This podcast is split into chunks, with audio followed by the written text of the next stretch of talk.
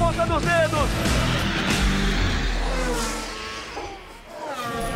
Alô, amigos do podcast Na Ponta dos Dedos. Essa é a 22 segunda edição do podcast, uma edição especial Grande Prêmio do Brasil, que vai ser realizado no fim de semana em Interlagos, treinos livres a partir da sexta-feira, treino classificatório no sábado e a corrida, claro, no domingo, com transmissão dos canais do Grupo Globo, né, Sport TV, Globoesporte.com e, claro, a TV Globo no treino classificatório e na corrida. A gente tem uma cobertura muito caprichada aí, preparada para esse fim de semana, para essa semana especial é, do Grande Prêmio do Brasil. Eu sou o Rafael Lopes, voando baixo, e também estou com o Felipe Giafone, comentarista do Grupo Globo, e com o Gui Pereira, Guilherme Pereira, repórter aí que acompanhou parte da temporada da Fórmula 1 pelo Grupo Globo. Vou primeiro dar as boas-vindas ao Felipe Giafone. Oi, Felipe, tudo bem? Como é que foi aí? Como é que tá essa expectativa para essa semana de corrida, para essa semana do Grande Prêmio do Brasil? Rafa, bom, bom, bom de novo estar com vocês uh, no podcast, pelo com o Gui também. E bacana, para mim é a primeira vez né, que eu faço o evento do Brasil de uma forma bem diferente. Eu, os últimos 10 anos, trabalhei como comissário uh, nacional e esse ano a gente vai ter o nosso Max Wilson, nosso comentarista também, que vai estar uh, sendo comissário pela primeira vez. Vai ser bacana ele também começar a ver a corrida de, dessa, dessa maneira diferente. E estou ansioso aí para ver o que, que vai acontecer esse final de semana. E também não tenho noção onde eu vou ficar lá ainda, né? Porque a nossa cabine, não conheço a cabine, onde é que vai ser, então a gente vai estar aí a partir de é, durante a semana, quarta, quinta-feira, já já se arrumando, se ajeitando para poder fazer uma transmissão bacana em Interlagos. Te garanto, Felipe, que a visão é privilegiada. A gente fica do outro lado dos boxes, é bem legal. Vai dar para ver bastante coisa. Também estou com Gui ah, Pereira. Também estou com Gui Pereira aqui nesse podcast. Gui, é, seja bem-vindo mais uma vez. Agora você está em São Paulo, já na correria aí da cobertura de Prêmio Brasil. Eu queria que você desse as boas-vindas aí para os nossos ouvintes. Fala, Rafinha, tudo bem? Um beijo para você, Felipe, para todo mundo que está assistindo o nosso podcast. Semana especial para a gente, né? Fórmula 1 roda o mundo até chegar ao Brasil. É, Interlagos, eu costumo dizer que autódromo, autódromos são como estádios de futebol, né? Eles têm a capacidade de guardar histórias, assim, é, são monumentos vivos, vivos. E, e Interlagos, o que dizer de Interlagos, né? Quanta história tem ali da Fórmula 1 para nós brasileiros, mas também para o mundo inteiro. Pô, é só a gente lembrar que em 2008 o Hamilton foi campeão pela primeira vez, o primeiro e até hoje piloto negro da história da Fórmula 1, campeão pela primeira vez numa das maiores corridas de todos os tempos da Fórmula 1 em Interlagos, na nossa casa. Por isso a expectativa quando quando a Fórmula 1 vem para o Brasil é de uma grande festa assim, para quem gosta de Fórmula 1, independentemente do campeonato já estar tá resolvido já, como, como já está, Mercedes campeão de construtores, Hamilton campeão entre os pilotos, isso tudo fica pequeno perto da, da grandeza que é a festa em Interlagos, né? Exatamente, Gui. E a gente também no podcast dessa semana, como é um podcast de uma semana muito especial. A gente tem algumas participações aí do nosso casting, do, do, pessoal que faz a transmissão. Vou começar, inclusive, logo assim de abertura no, no programa, para falar um pouquinho com o Reginaldo Leme. O Reginaldo gravou para a gente uma participação e ele fala aí sobre a semana dele. Ele tem algumas entrevistas bem legais programadas. Vamos ouvir o que ele tem a dizer. Oi, Rafa e amigos aí do Na Ponta dos Dedos. É, eu não estou participando diretamente do programa porque hoje assim é um dia muito importante. Hoje é o dia em que eu faço aquela entrevista habitual com Lewis Hamilton e tem mais, ainda tem uma com Leclerc. É, eu quero fazer o, o, velho, novo, atual e quero fazer o novíssimo. O cara que vem aí são dois, dois pilotos que eu admiro muito. E, e, o interessante é que com o Hamilton, vocês sabem, eu já tive, já estive nessa entrevista que é exclusiva para mim. Já tive no Tri, no Tetra, no Penta, no Hexa agora e sabe lá quantas vezes. Eu quero ver se eu até levo ele para esse tipo de brincadeira mas principalmente forçar o que ele tem dito atualmente bastante, de, o quanto é estressante a vida de um piloto 100% focado na Fórmula 1. Quero perguntar sobre isso, quero falar sobre como é que ele consegue, nesse, nessa de estar focado 100% na corrida, ele, durante uma corrida, ele discutir uma estratégia com o engenheiro, várias vezes discordar, pode dar certo ou não, É, enfim, tem várias coisas que eu quero levar o Hamilton a falar, é, até da vida dele, é, dos cachorros, de, de, quando ele pretende ter filhos. Eu não quero perguntar quando ele vai parar, mas se ele disser, vai ser um furo bem bacana.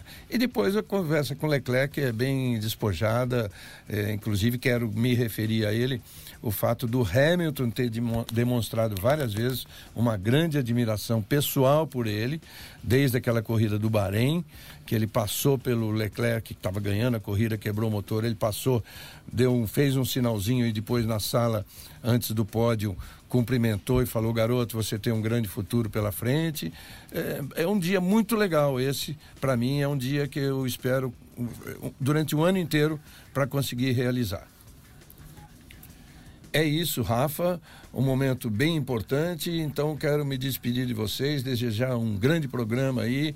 E logo que eu tiver novidades, estamos junto aí no, na ponta dos dedos, tá bom? Um grande abraço a todos. Aí o Reginaldo Leme, né, que só vai encontrar com o ex-campeão Lewis Hamilton nessa, nessa semana e também com a revelação da temporada, o Charles Leclerc, que é um piloto aí que a gente vai ver, vai ouvir falar muito ainda para o futuro. Eu queria saber de vocês dois, aproveitar que o Regi introduziu o tema, o que, que vocês acham, o que vocês estão achando sobre o Lewis Hamilton? Claro, as chances dele do Grande Prêmio do Brasil, mas também toda essa temporada e toda a carreira dele, Guilherme Pereira.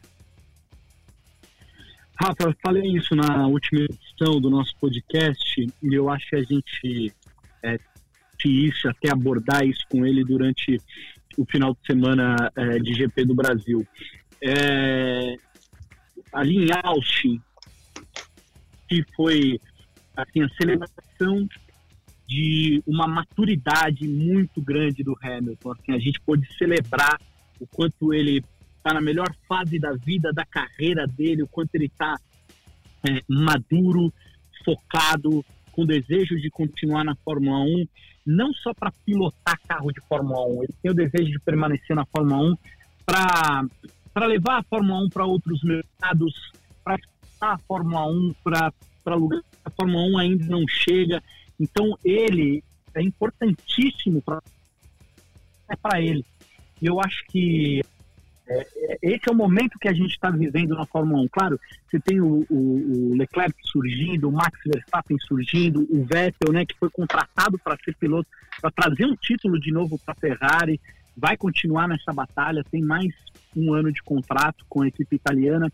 Mas, acima disso tudo, tá Lewis Hamilton, tá, tá essa, essa fase fenomenal que ele está vivendo.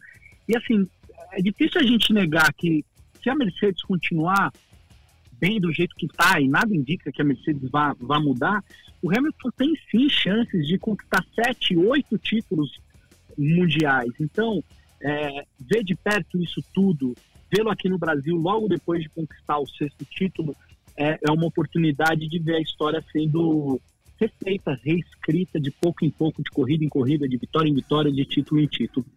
É só o segundo piloto que passou dos cinco títulos na história da Fórmula 1, né? O Hamilton e o Schumacher. O Schumacher tem sete, o Hamilton tem seis e o Hamilton tá atrás desse recorde. Para mim, Felipe, o Hamilton já está entre os cinco melhores da história da Fórmula 1. Acho que a gente tem que esperar para colocar ele na posição correta, esperar ele encerrar a carreira para ver os feitos dele e ver tudo que acontecer nesse restante de carreira.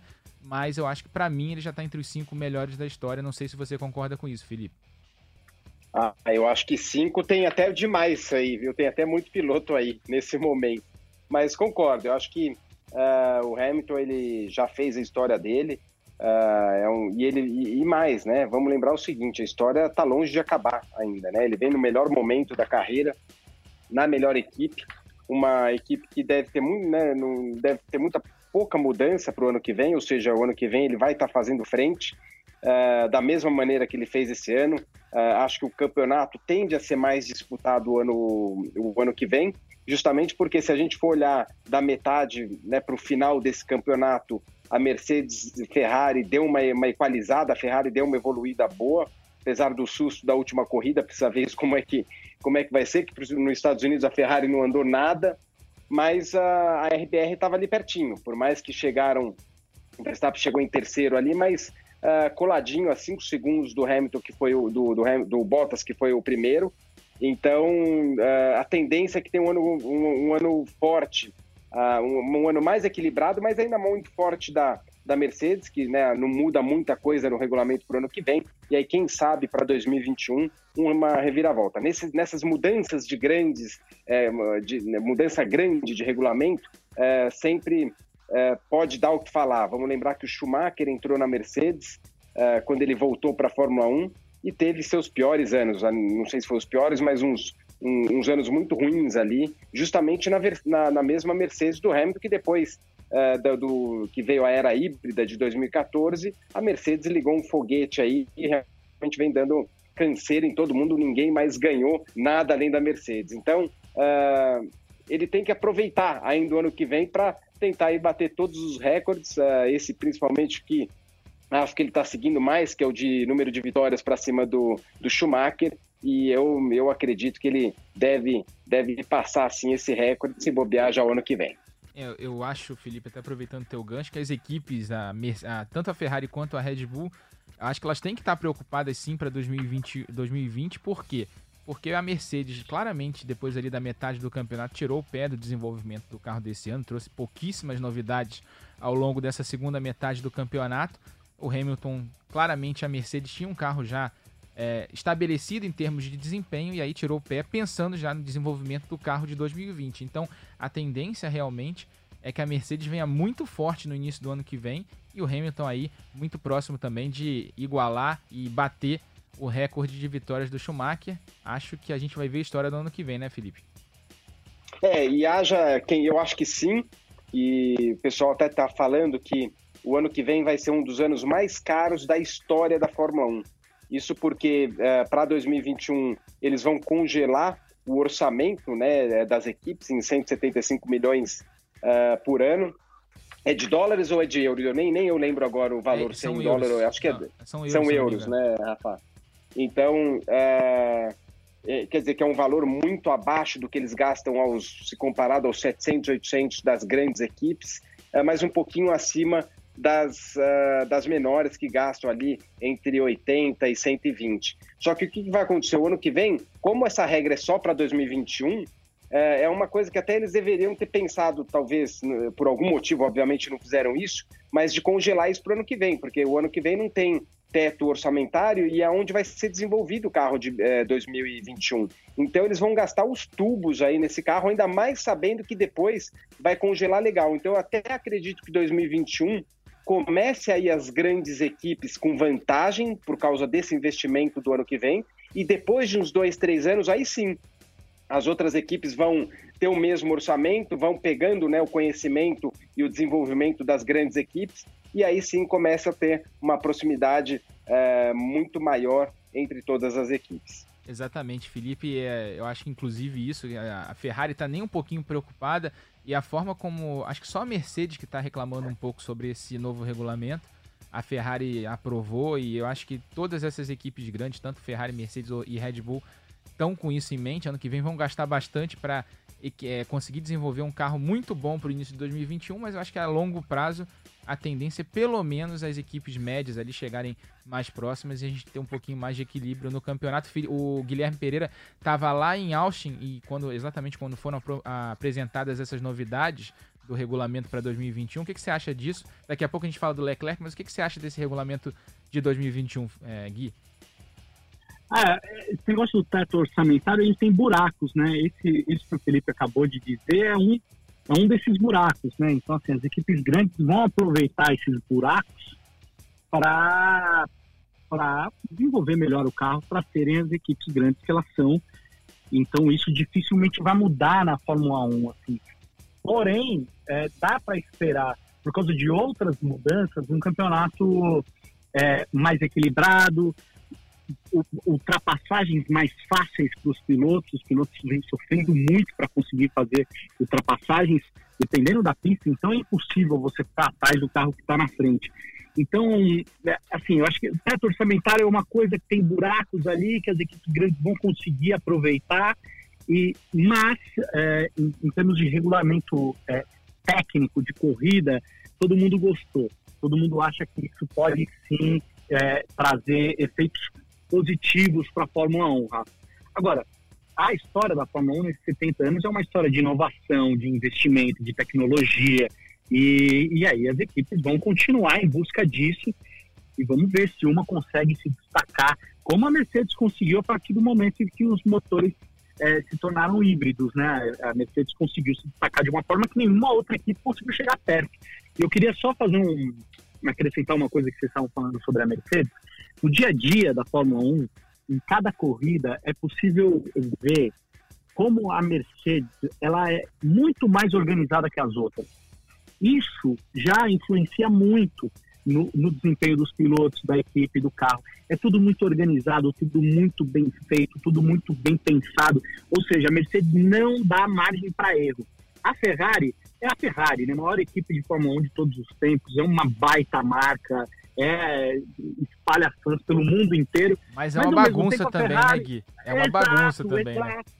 É, a Ferrari comete assim, erros que é nitidamente de falta de organização, de falta de, de, de, uma, de um comando técnico muito perfeito, como acontece na Mercedes. Eu tenho certeza que o campeonato desse ano, o Hamilton seria campeão, a Mercedes seria campeã, mas talvez chegasse no Brasil, chegasse em Abu Dhabi, se não fossem alguns erros cruciais da Ferrari, do Vettel, do Leclerc, coisas que a gente raramente vê na Mercedes.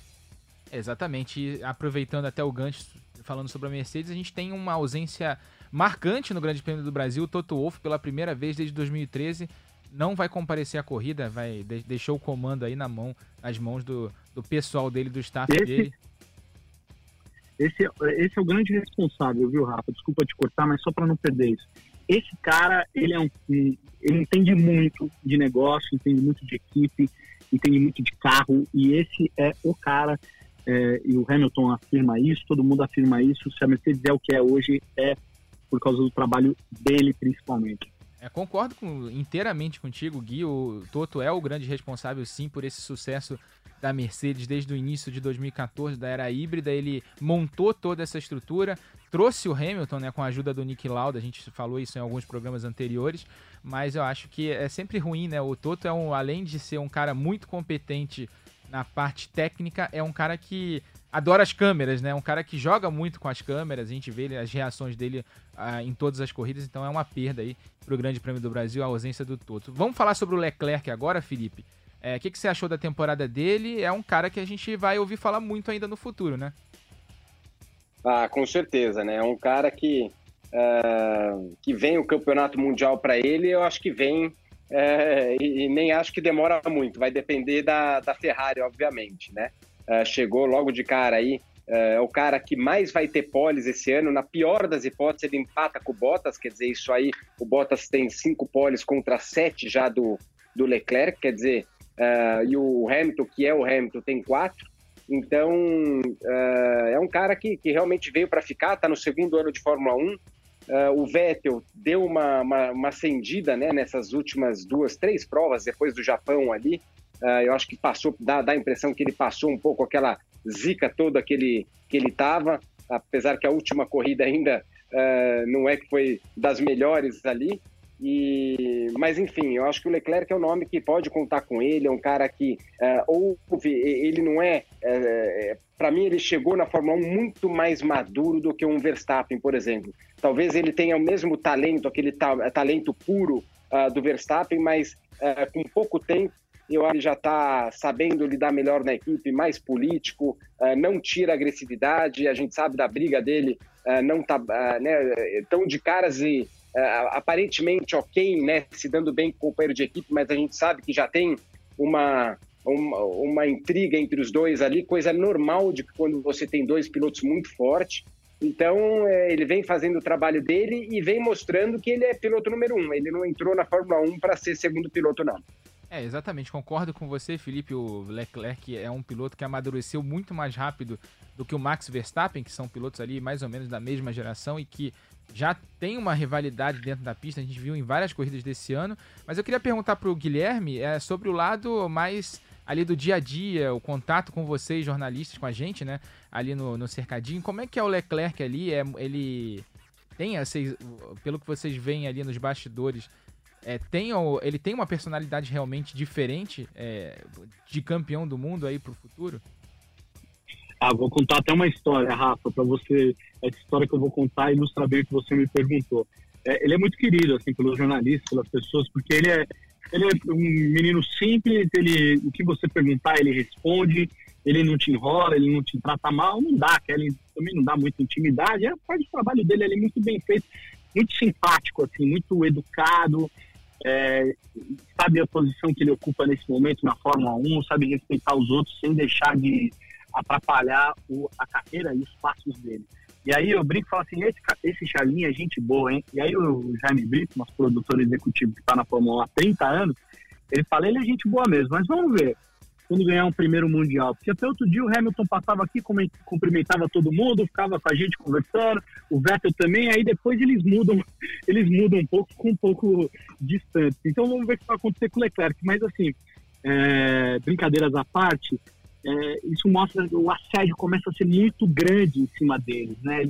Não é fácil piloto de Fórmula 1, né? Tem 21, 22 corridas, todo todo todo GP é a mesma sequência, chega na quinta-feira, um batalhão de entrevistas no autódromo. Na quarta, quando eles chegam no país, eles têm eventos comerciais.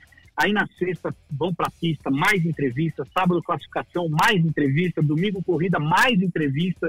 Então, assim, isso tudo é, é, a sequência é tão grande que os pilotos acabam é, entrando num piloto automático, assim, sabe? Na relação com a imprensa e com as pessoas. Porque se eles não fizerem isso, eles não se protegem, porque é muita gente, muito assédio. O momento do Leclerc é aquele momento simpático, gente boa, trata todo mundo muito bem, super educado. Agora, vamos ver, né? Imagine ser campeão mundial pilotando uma Ferrari, quem Imagine, Rafa, um menino de Mônaco, criado pela Ferrari, campeão mundial com a Ferrari. Imagine o que vai ser. E aí também tem que entender o lado do piloto, né? Mas ele é, assim, como jornalista, o que eu falo para vocês é que ele não foge, o Max também, não foge de nenhuma pergunta, nunca é mal educado, sempre responde o que você pergunta e não, não mente, não mente, não omite. Isso é muito admirável, né? Não só em pilotos de Fórmula 1, em qualquer atleta, né? Eu queria até aproveitar esse teu gancho, Gui, é só para te perguntar mais uma coisa. Qual é a diferença ali, se é que tem alguma diferença, no, no comportamento, principalmente nas entrevistas ali com a imprensa, no dia a dia, do Max com, com o Charlinho, né? Já que a gente está falando dos pilotos da nova geração. O Max é, tem uma personalidade bastante forte, o, o Leclerc também, mas tem alguma diferença ali básica no comportamento com a imprensa e no dia a dia? Sim, eu acho que o Max, ele vem sendo mais apedrejado, digamos assim, né? Por culpa dele, muitas vezes, né? Então, às vezes, ele é mais arisco, digamos assim. Ele não te trata mal, ele não foge de pergunta, mas ele, ele é mais arisco, ele é mais, ele é mais Max Verstappen, entendeu? vou, dar, vou dar um exemplo. É, depois do GP de Austin, a gente perguntou para ele é, se ele sentiu diferença na Ferrari, né? É, porque o Leclerc terminou 50 e tantos segundos atrás dele. Aí ele falou: Vocês viram, né? Eu não preciso responder, vocês viram, né? Não, mas Max, o que você acha? Você acha que era o motor e tal? Aí ele falou assim: É, quando, quando uh, uma equipe não mente, a gente vê o que, qual é a realidade. Ele é duro, você viu? Boa resposta, dura. Aí a gente perguntou pro Leclerc isso. Aí o Leclerc falou, não, eu usei o motor, foi super educado, falou, não, usei o motor, meu motor estava quebrado, usei um motor antigo, é nada fora do normal. A gente não conseguiu desenvolver bem aqui. O carro do Vettel bateu, o meu todo mudado, mexido, enfim, não foi uma boa corrida, entende? Então o Leclerc ele já não vai com patada. O Max vai com patada no sentido de tratar mal, entende? É no sentido de ser duro na resposta e ser verdadeiro, ser Max Verstappen, igual ele ali na pista. Exatamente, construir a personalidade e a imagem dele aí é, na Fórmula 1. A gente sabe que o Verstappen é um cara bem direto nas opiniões dele. Agora a gente vai ter uma estreia aqui no podcast na ponta dos dedos. A gente tem a Mariana Becker, né, na outra repórter que cobre esse a temporada da Fórmula 1. A gente teve nesse ano, além do Gui Pereira que está participando com a gente, a Mariana fazendo quase toda a perna europeia, ou toda a perna europeia do campeonato. E o Carlos Gil fazendo a perna asiática, né? Fez a, fez a corrida no Japão, fez a corrida da China também. Mas a gente tem a Mariana Becker estreando aqui Na Ponta dos Dedos. Ela falou um pouquinho sobre essa temporada da Fórmula 1. Vamos ouvir o que ela tem a dizer. Oi, Rafa. Oi, amigos do Na Ponta dos Dedos, diretamente de Interlagos. Foi uma super temporada. Foi uma temporada que a gente imaginava que fosse ser monótona, chata, com Mercedes na frente o tempo inteiro, Hamilton de lavada, mas o que a gente viu principalmente nas provas europeias, que foram as provas é, que eu cobri, por isso eu posso falar com um pouco mais de, de propriedade, já que as outras provas eu não tive tão perto ali, eu pude só assistir, foram grandes corridas. Grandes corridas, momentos em que a gente pôde ver não só a evolução de máquinas, como a gente pôde ver com Ferrari e tal, mas de pilotos, pilotos novos surgindo, como o Albon, que ninguém esperava grande coisa dele uh, até ele aparecer agora recentemente a partir do Grande Prêmio da Bélgica. Uh, Leclerc se revelando não só como piloto, mas como uma personalidade fantástica. Foi um ano também que a Fórmula 1 se deparou, o automobilismo se deparou com a morte mais uma vez, lembrando os pilotos que isso aqui não é um esporte totalmente seguro. Na Fórmula 2 do Grande Prêmio da Bélgica perdeu o Antoine Hubert e num grande prêmio que a Fórmula 1 corria exatamente na, na mesma pista, quer dizer, aquilo mexeu com todos de uma maneira importante, não só com os pilotos da Fórmula 2, com os pilotos da Fórmula 1, com jornalistas de uma forma geral, e isso não passa despercebido numa temporada. É, foi uma temporada de grandes emoções, como diria o nosso rei Roberto, e eu fui, estou muito feliz de ter feito parte dela e, enfim, mas ainda, ainda não terminou, né? Grande Prêmio Brasil ainda pela frente. Aqui é um lugar onde a história acontece. Tá certo que o, o Hamilton já ganhou, a Mercedes já ganhou, mas os caras adoram essa pista aqui. Sabe-se lá, né? O que pode acontecer de interessante por aqui. Tá bom? Um beijo para você. Sigam aí na ponta dos dedos e pisando firme. Tá aí a Mariana Becker fazendo a participação dela. Legal que ela tá em Interlagos. A gente tá gravando esse podcast na terça-feira antes da corrida. Ele vai ao ar na quarta-feira no Globoesporte.com e no seu agregador de podcasts favoritos. Mas a Mariana tá lá em Interlagos. A gente ouviu inclusive aquelas empilhadeiras ali, o apito da marcha ré das empilhadeiras que movimenta a semana do Grande Prêmio, né? O pessoal ainda arrumando os boxes. Mas a Mariana trouxe um tema legal ali na disputa, que é a, a, na, na, na, participação dela, que é justamente a participação do Alexander Albon nessa temporada. Ele começou na Toro Rosso, conseguiu ali, é, depois de, do Helmut Marko ficar revoltado com o desempenho do Gasly nesse ano, acabou subindo para a Red Bull e a gente teve a confirmação nessa semana da dupla de pilotos, da, tanto da Red Bull quanto da Toro Rosso no ano que vem, é, Verstappen e Albon é, e Albon na, na Red Bull e o Gasly e o Kvyat na Toro Rosso, ou seja, não muda nada em relação ao fim desse ano. Eu queria saber, Felipe, o que, que você achou da temporada do Alexander Albon? Foi uma surpresa o desempenho dele ao longo dessa temporada? Olha, eu acho que foi um desempenho bom, principalmente quando ele teve a chance né, de, de subir, uh, porque você consegue mostrar mais, né? Então, uh, né, a gente teve um Gasly que mal fez frente ali é, pro, né, dentro da, da Red Bull para o Verstappen e, ele chegou com essa diminuindo essa diferença. Então acho que é, é mais do que merecido dar essa chance para ele. Ele que é um, um piloto que é até de perfil bem baixo, assim, fala super tranquilo e não fala muito de si e bacana até o jeito que ele fala, mas são poucos os pilotos que têm o perfil dele.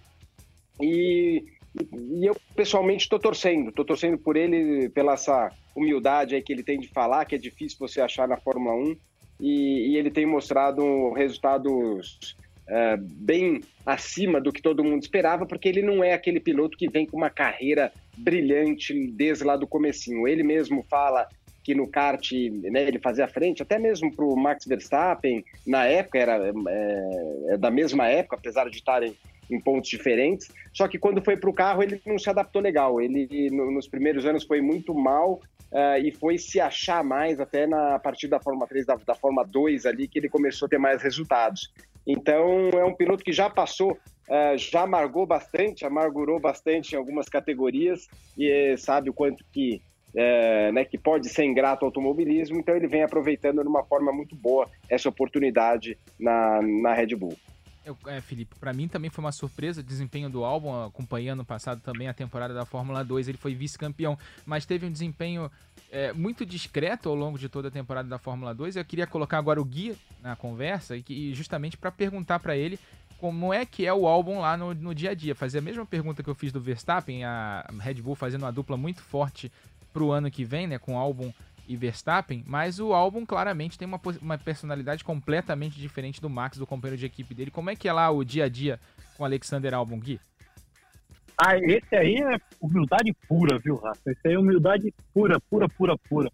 É um cara muito gente bom, meninão, tranquilo, é, boa pessoa, não, não se esconde das perguntas também, tenta ser conciso é, e tenta fazer o trabalho dele na pista. Você sabe que assim, lembrando que ele estava com um contrato assinado com a Fórmula E, né?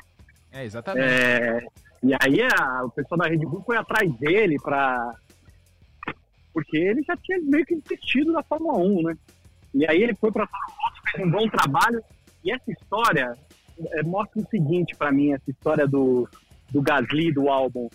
Às vezes as pessoas falam, né, Rafa, que o que importa na Fórmula 1 é o carro, né? Então, assim, se o carro for bom, põe qualquer um aí para pilotar que ganha.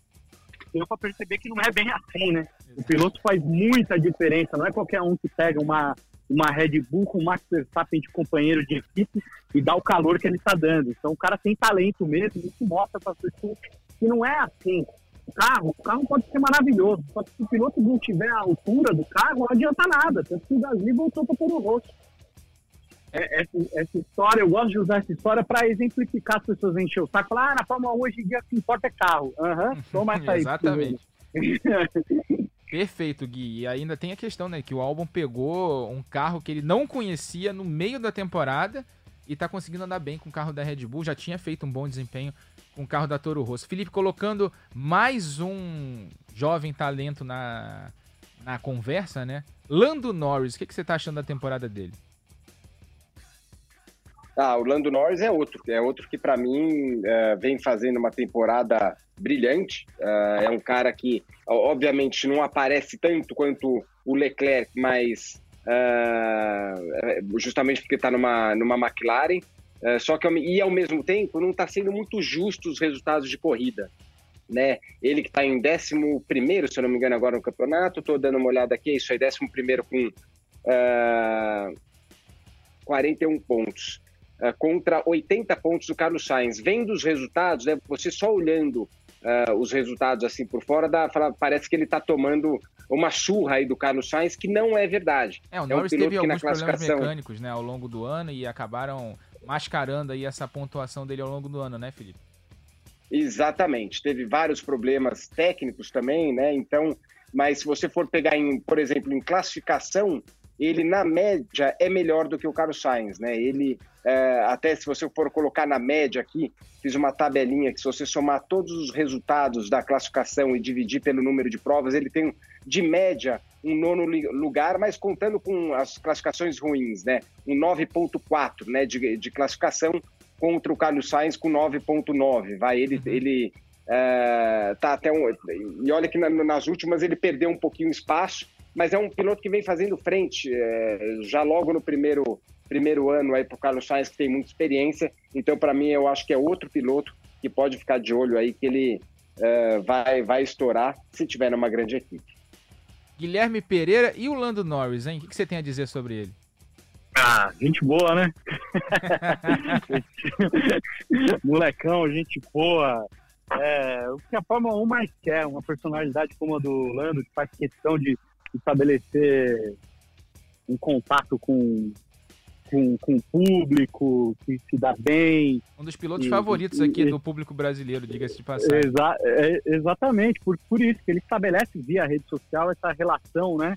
Com o público, não esconde que é molecão, é mesmo um molecão, tá na, na, na época de ser moleque da vida dele, mas sem deixar de trabalhar duro, sem deixar de ser um ótimo piloto impressionante o quanto ele está ajudando a McLaren a evoluir, mesmo sendo tão novo, né? E esse trabalho dele vem sendo muito valorizado pela imprensa inglesa. A imprensa inglesa ela é a maior na Fórmula 1, né? E a mais crítica também, né? E a mais crítica, exato. Os ingleses são viciados em automobilismo. Tem o Hamilton, campeão mundial, ele tem uma história, é, enfim, rica como a nossa.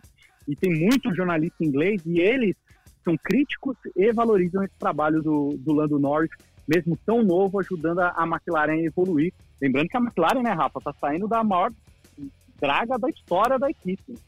Exatamente, McLaren fez um ano muito bom, vai conseguir com folga aí a quarta posição no Mundial de Construtores e o Lando Norris e o Carlos Sainz fizeram uma dupla muito boa ao longo dessa temporada. Para a gente continuar o papo, tem mais uma participação, a última desse podcast, do Fred Sabino, que é, é trabalha aqui no Grupo Globo, produtor aqui do, de motor do Grupo Globo. E ele tá em Interlagos, faz um boletim aí sobre o Grande Prêmio e depois desse boletim a gente fala mais um pouquinho. É, fala, entra mais né, na questão da corrida desse fim de semana. Vamos ver o que, que o Fred tem a dizer. Fala Rafa e amigos do Na Ponta dos Dedos, nós já estamos aqui em São Paulo para acompanhar mais uma edição do Grande Prêmio do Brasil de Fórmula 1 e Interlagos está tinindo.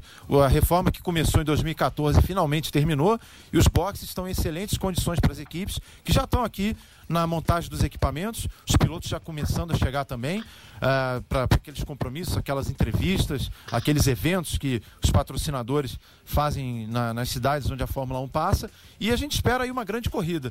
A disputa provavelmente fica entre uh, Mercedes, Red Bull e Ferrari, só que a Ferrari tem um problema aí com o Leclerc, que vai ter o seu motor trocado e vai perder muitas posições no grid de largada, então ele com certeza está fora da briga pela pole position, ele que é o autor do maior número de poles nessa temporada.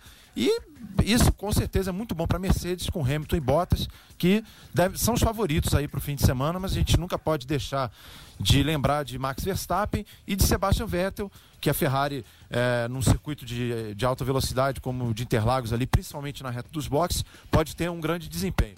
É isso aí, Rafa. Vamos ver o que vai acontecer nesse fim de semana, mas com certeza, por mais que o campeonato já esteja definido, o Grande Prêmio do Brasil é sempre emocionante. Um abraço para você e para todo mundo aí do Na Ponta dos Dedos. Valeu, Fred. Obrigado aí pela participação. Eu queria, antes da gente continuar, Felipe, me despedir aqui do Guilherme Pereira.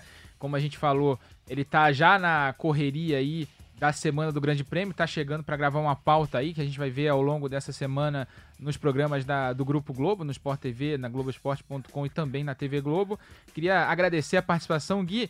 E antes de você ir embora, teu palpite para pole e para corrida no domingo. Nossa, sim, direto na lata? Direto, Rafa. vamos lá. Sem fugir. vamos, olha, se o motor mágico da Ferrari tiver. Eu, vou, é, eu ia ficar em cima do muro falando que se o motor Lembrando que o Leclerc vai perder agir... 10 posições, né? Só lembrando que é, o Leclerc exato, perde 10 posições. Vai perder, porque vai usar um motor novo. Eu vou fazer, eu vou de Lewis Hamilton, eu vou de Mercedes com Hamilton, tanto na pole quanto na vitória. Ele ama o Hamilton. Às vezes as pessoas acham, é, acreditam que ele seja um pouco robótico, assim, uhum. sabe? Que ele fala por falar para conquistar a, o, o, o, entrevistador ou as pessoas. E, e não é. Ele, ele é um cara é, autêntico. E ele, de fato, ama o Brasil, ele ama Interlagos, a pista de Interlagos. O Senna é o grande ídolo da vida dele. Então, quando ele vem para cá, ele vem com tesão para ganhar, entendeu? Independente de já ser campeão mundial. Então, eu vou na folha de Lewis Hamilton e vitória também de Lewis Hamilton para Interlagos coroar esse ano mágico aí do piloto inglês. Gui, obrigado aí pela tua participação e a gente vai se encontrar bastante aí ao longo dessa semana no Grande Prêmio do Brasil. Ô, Rafa, é o seguinte, é, o meu sonho é gravar aí o, o, o, Na Ponta dos Dedos no estúdio, com calma. Eu já gravei na pista, já gravei saindo do avião, já gravei entrando no hospital depois de me machucar e agora gravei no meio. e agora gravei no meio de uma pauta, mas ainda bem que a pauta é de Fórmula 1. Esporte espetacular domingo, vamos relembrar a história da Copersuca, a primeira e única equipe de Fórmula 1 brasileira. Vamos contar um pouco o perfil do Hamilton, enfim, várias reportagens a gente preparando ao longo do ano para esse momento, que é o Grande Prêmio do Brasil. Momento para quem gosta de automobilismo, não importa se o campeonato está ou não resolvido. Interlagos é um monumento vivo, a história viva do automobilismo mundial e é um privilégio para a gente estar tá lá, trabalhar lá, ver as pessoas, ver como tudo isso funciona. Não é pouca coisa não, né? Exatamente. Valeu, Gui. Um abração. Beijo, beijo. Beijo, Felipe. Valeu. Abração, Gui. Bom, Felipe, agora a gente continua aqui, só pra gente falar um pouco do, da corrida em si. O Gui já deu o palpite dele, mas daqui a pouco a gente dá o nosso aqui também. O que, que você espera aí da corrida? Lembrando que Interlagos tem 800 metros acima do nível do mar, né? São Paulo tem 800 metros acima do nível do mar. É a segunda corrida é, mais alta da temporada, só perde para a Cidade do México, que tem mais de 2 mil é, metros de altura, né? O circuito Hermanos Rodrigues, mas Interlagos é um circuito em que os motores sofrem um pouco e a Ferrari aí tem tudo para conseguir pelo menos a pole position é, nesse fim de semana, já que o carro da, da, Ferrari tem tido um desempenho muito bom em retas. A gente tem dois trechos grandes de aceleração no circuito de Interlagos, né, Felipe?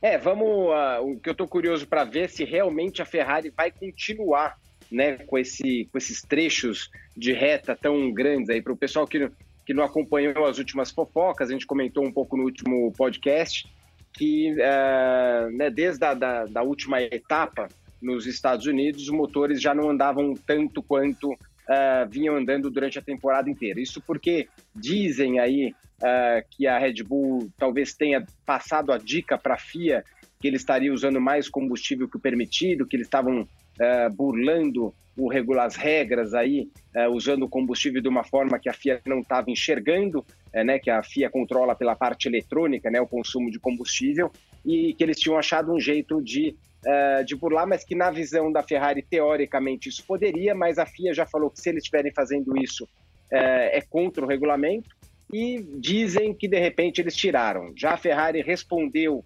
uh, Mattia Binotto, que não, uh, eles não tinham o mesmo desempenho de reta na último GP, porque tentaram mais pressão aerodinâmica, um acerto diferente no carro, uh, e principalmente no carro do Leclerc, que não tinha, né, ele teve um problema no motor, acabou usando o motor de uma geração mais antiga e não tinha o mesmo desempenho do resto. Então, estou curioso para ver se tudo voltar ao normal. Eu acho que sim, o Vettel aí é um grande nome para fazer, principalmente para fazer a pole, uma vez que o, uh, o Leclerc vai ter a penalização, como você mencionou aí, uh, no, no grid, pela troca de motor.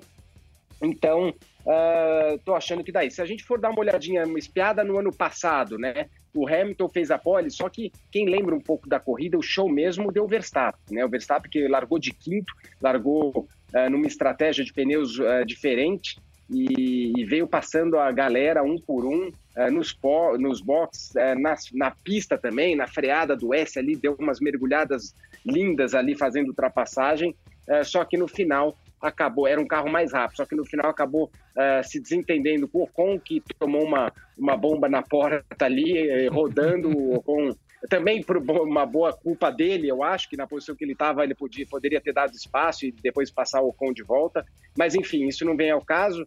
Uh, acho que a Red Bull era o melhor carro né, de, de, ritmo de corrida e isso já se mostrou na classificação, porque quando ele fez o quinto tempo, ele virou um 8.2 e o, o, Hamilton, o próprio o Hamilton virou um 8.4. Quer dizer, mostrava o quê? Que ele tinha um carro bom em condições de corrida, porque no Q1 é, as equipes não colocam todo o gás, né, toda a potência do motor, principalmente Ferrari, é, Ferrari e Red Bull e, e, Mercedes, só que naquele caso ele veio muito constante, né? Ele, ele não conseguiu melhorar muito uh, é, para o Q3, ficou em quinto, mas na corrida veio mostrando o resultado que ele fez no Q1. Ele tinha um ritmo melhor e então de repente pode ser uma surpresa boa aí. E o ele que se a gente pegar o histórico aí, é, lembra até um pouco do Montoya, né? Que a Dovinha para Interlagos adorava dar aqueles freadões lá para dentro do Oeste do Sena e fazer grandes disputas. E, e eu sempre que vejo o Max andando em Interlagos, eu lembro do Montoya. Exatamente, o Max que fez uma das melhores corridas da vida dele aqui em Interlagos, naquela corrida é, debaixo de chuva em 2016. Ultrapassou todo mundo, fez uma ultrapassagem linda no Nico Rosberg na curva do sol por fora, no molhado, uma chuva muito forte naquele ano. E ano passado só perdeu a vitória porque foi imaturo na hora de tentar passar o Ocon. O Ocon teve muita culpa ali, forçou a barra, deu aquela viajada na segunda perna do S do Senna, mas o Verstappen, como disse você, Felipe, tinha que ter previsto isso e ter segurado a onda, ia conseguir fazer a ultrapassagem com tranquilidade na reta oposta. É, é, uma, é uma corrida que promete muito, deve ser muito equilibrada. É, tanto a Ferrari quanto a Mercedes e quanto a Red Bull tem chance de vitória. É meio que uma incógnita quem vai, vai se dar bem nesse fim de semana. E eu acho que vai ser uma corrida bem animada para quem está em casa. Fora as três grandes equipes, ah, você acha que a McLaren tem uma boa chance aí de mostrar serviço também em Interlagos? A Renault, que andou muito bem em Austin com o Daniel Ricardo? É, olha, é lógico que quando a gente fala de McLaren, Renault, a gente já está falando da, da quarta força, é, né? Se depois do, olhar, da segunda é, divisão. É, exatamente. É. Então não, não tem jeito, né? Mas é, se você for pegar a diferença de pontos, como você mencionou, né? A McLaren ela vem isolada uh, na quarta colocação. Está muito atrás da Red Bull, eles têm somando os pilotos 121 pontos contra 366 da Red Bull, que está em terceiro, mas o quinto é a Renault com 83. Então, uh, eu acho que a maior briga aí, principalmente nessas duas últimas etapas, é uh, saber quem vai ficar com o quinto lugar. Né? A Renault está mais na frente, a, a está ali com 65, a Toro Rosso, a Toro Rosso com 64, quer dizer, entre essas três aí, pode dar uma, uma briga bacana. A gente sabe que cada ponto vale muito dinheiro na Fórmula 1, as posições de campeonato também, pela distribuição do, uh, dos valores, né, das cotas de, de, uh, de retorno. Então, vai ter uma briga boa, com certeza, entre as, as, equipes intermediárias, que vale a pena a gente ficar de olho, sim, justamente para ver quem que vai levar esse quinto lugar aí uh, de construtor. Então, até aproveitando, Felipe, momento previsão do tempo, né? Tô aqui com a previsão do tempo pro fim de semana. É. é aproveitando que tem uma galera que tá ouvindo aqui o podcast na ponta dos dedos e também vai para as arquibancadas de Interlagos. Uma dica: nunca deixe sua capa em casa. Sempre leve sua capa, Jamais. já que guarda-chuva é proibido nas arquibancadas. Leva a sua capa porque quase nunca deixa de chover no Grande Prêmio do Brasil, em algum dos três dias. Na sexta-feira, Provisão de chuva ao longo do dia, algumas tempestades, diz a previsão do tempo, com mínima de 17 e máxima de 25 graus. No sábado, algumas pancadas de chuva né, ao longo do dia, então você não tem um horário certo ali para ter a chuva, com 25 e 15 de mínima, 25 de máxima e 15 de mínima. No domingo, sem previsão de chuva, né, a princípio, com 15 de mínima 24 de máxima, mas a gente sabe como é Interlagos, né, Felipe? As quatro estações do ano no mesmo dia. É, eu, eu lembro que teve até um ano, não vou lembrar direito qual, mas que a classificação quase foi para o domingo, deu uma chuva, uma das classificações mais longas da 2009. história da Fórmula 1. Eu tava, foi 2009, eu estava de, de comissário, foi quando fez pole o o Huckenberg foi isso pela, pela Williams? Eu não lembro foi, se foi, foi na foram, chuva. Foram duas mas... seguidas, duas longas seguidas. 2008 que o Huckenberg fez a pole. É, desculpa, 2009 que o Rubinho fez a pole e 2010 que o Huckenberg fez é. a pole. Foram duas é. classificações longuíssimas por causa de chuva. Então, pelo jeito aí, o dia vai ficar mais longo, né, no sábado, não sei, vamos, vamos ver o que acontece. De um lado, se chover, vai deixar mais bacana, né? Eu acho que a tendência é, não é aquela chuva chata que fica incomodando todo mundo na arquibancada o dia inteiro, deve ser alguma coisa rápida e vai trazer mais emoção aí para a galera que estiver assistindo.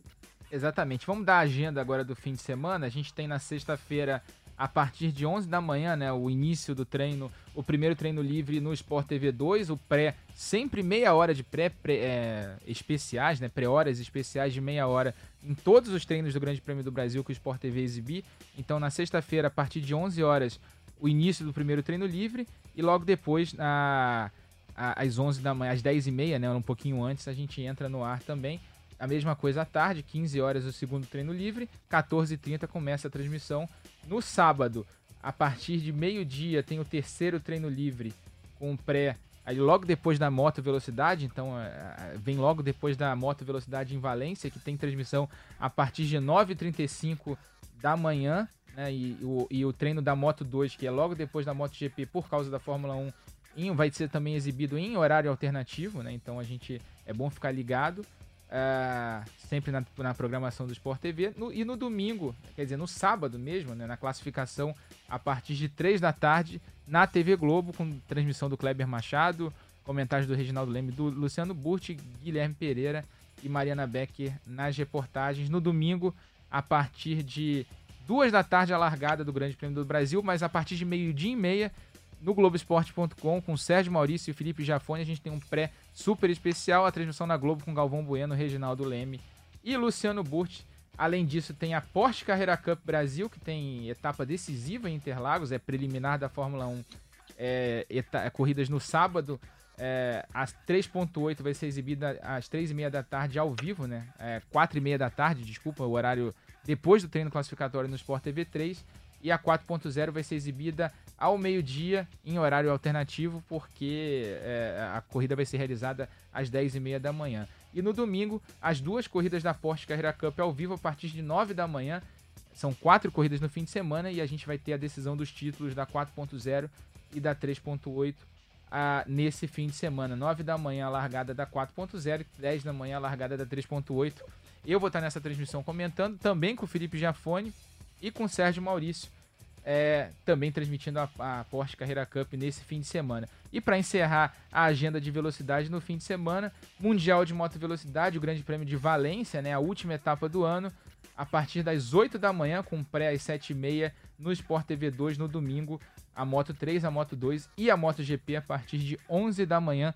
Guto Nejaim e Fausto Macieira trazem aí as emoções da moto. Então, um final de semana cheio de velocidade no Grupo Globo. Vou estar junto lá com o Felipe Jafone, trans, trans, transmissões dos treinos com o Sérgio Maurício, o Felipe, o Regi no primeiro treino, né, nos dois treinos de sexta, e o Luciano Burti no treino de sábado, no terceiro treino livre. Então tem muita velocidade aí para assistir. Quem gosta de Fórmula 1, quem vai estar tá no autódromo, quem não vai estar tá no autódromo. É, no autódromo você pode ver no Sport TV Play, no Globoplay, você pode ver no Globoesporte.com. Não falta é opção. E aí a gente, claro, a gente vai se despedindo aqui, vai terminando a 22 segunda edição do podcast na ponta dos dedos, mas é claro, eu não vou deixar de dar aqui os palpites do fim de semana. Felipe Giafone, quem leva a pole e quem leva a vitória no Grande Prêmio do Brasil. Ah, vamos lá, vai. Vamos ser curto e grosso aí. Eu acho que o Vettel está num bom momento de classificação, vai fazer outra pole, já que o Leclerc também não vai ter a chance, senão a briga ia ser dura entre os dois. E o Hamilton vai ganhar essa corrida. Ele está numa fase espetacular e eu acho que não vai, não vai sobrar para ninguém, vai continuar com a fase que ele vem aí, que é muito boa. Vamos ver o que, que dá. Bom, tá na hora do meu. Eu vou ser um pouquinho diferente de vocês, do Gui, que falou que foi o, vai, apostou no Hamilton nas duas, e agora o Felipe. Vou de Verstappen na pole, repetindo o Grande Prêmio Opa. do México, que ele quase largou na pole, mas acabou punido lá pelaquela besteira que a gente já comentou aqui nos podcasts. E na corrida, vou de Sebastian Vettel. Vai, Vettel vai ganhar uma corridinha nessa reta final do ano. Sei que a Ferrari tem problema de ritmo de corrida, mas custa nada, né? A gente aposta contra a banca, né? Não custa nada. e aí a gente termina Boa. aqui mais uma edição do podcast na ponta dos dedos. Eu queria agradecer ao Felipe Jafone. Muito obrigado aí. A gente se encontra lá em Interlagos aí ao longo do fim de semana. Vamos trabalhar muito junto aí ao longo desse fim de semana de Grande Prêmio do Brasil. Grande abraço, Rafa. Abração a todos e tamo junto aí no GP do Brasil. Valeu, Felipe, muito obrigado. E para você que está em casa, você pode participar do podcast é, no e-mail, né? Podcasts com S no fim, arroba Globoesporte.com, podcasts arroba Globoesporte.com. Manda sua mensagem, seu elogio, sua crítica. A gente lê aqui no ar ao longo dos programas. E a gente se vê nesse fim de semana. Semana que vem tem mais um na ponta dos dedos, claro, falando tudo sobre o Grande Prêmio do Brasil e também sobre a etapa da Stock Car de Goiânia que é a penúltima da temporada. A gente teve etapa no final de semana passada, teve vitória é, do Thiago Camilo na primeira corrida e do Bruno Batista na segunda corrida, mas o Daniel Serra conseguiu ampliar a vantagem no campeonato. A gente fala mais de Stock Car no podcast da semana que vem, quando a gente vai ter o pré da etapa de Goiânia, a penúltima do campeonato, onde a gente deve ter um cenário mais formado aí sobre a decisão do título que vai ser em Interlagos no dia 15 de dezembro. Um abraço para quem está ouvindo e velocidade no Grupo Globo, emoção na pista. Na ponta dos dedos,